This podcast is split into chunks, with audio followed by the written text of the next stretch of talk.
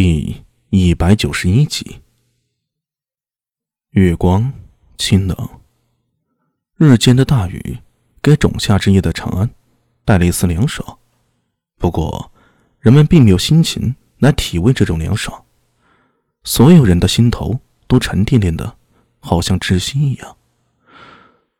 月光洒落长安，仿佛给长安笼罩了一层白霜。本已已经夜尽，长安依旧灯火通明，所有的街道都燃着火把，却不见一个人。鬼异们正沿着街道缓缓而行，他们或许有很多不舍，所以走得很慢。日间，他们的暴走并非是因为他们有多么痛恨人类，而是因为他们的实力弱小。实力强大的鬼医可以抵御元气变异带来的影响，身家丰厚的鬼医也能用各种手段来对抗元气变异。可大多数鬼异只是一群生活在长安城里的普通鬼医，他们和普通人没有区别，一样为三餐温饱奔波。所以，当变异元气到来的时候，这些鬼医根本无力去抵抗。很多鬼医在这座城市已经生活了几十年了，有的甚至。隋文帝修建大兴城之前就居住在这里了，可是现在他们只能离去。已经现行的鬼是不可以继续生活在长安城里的。当他们暴走的时候，手上沾染了人类的鲜血，也就代表着他们失去了居住长安的资格。也许几十年后他们还会回来，可那时候他们只能以新人的身份进入长安城了。太尉都已经稳定了。太尉府中，长孙无忌面沉似水，端坐在大堂上，一言不发。胡从上前禀报，却被他抬手打断：“陛下那边可还好吗？”“陛下很好，很安全。不过，据宫里传来的消息，还是受了些惊吓，以至于回宫之后有些魂不守舍。皇后和萧淑妃求见，陛下都拒绝了。”一个人在御书房不肯出来。长孙无忌笑了，他轻声道：“呵，陛下毕竟还小，没有经历过这些事情，这不怪他。当年陛下和他这么大年纪的时候，已经开始征战疆场，不仅上阵杀敌，还亲手斩杀过两头诡异呢。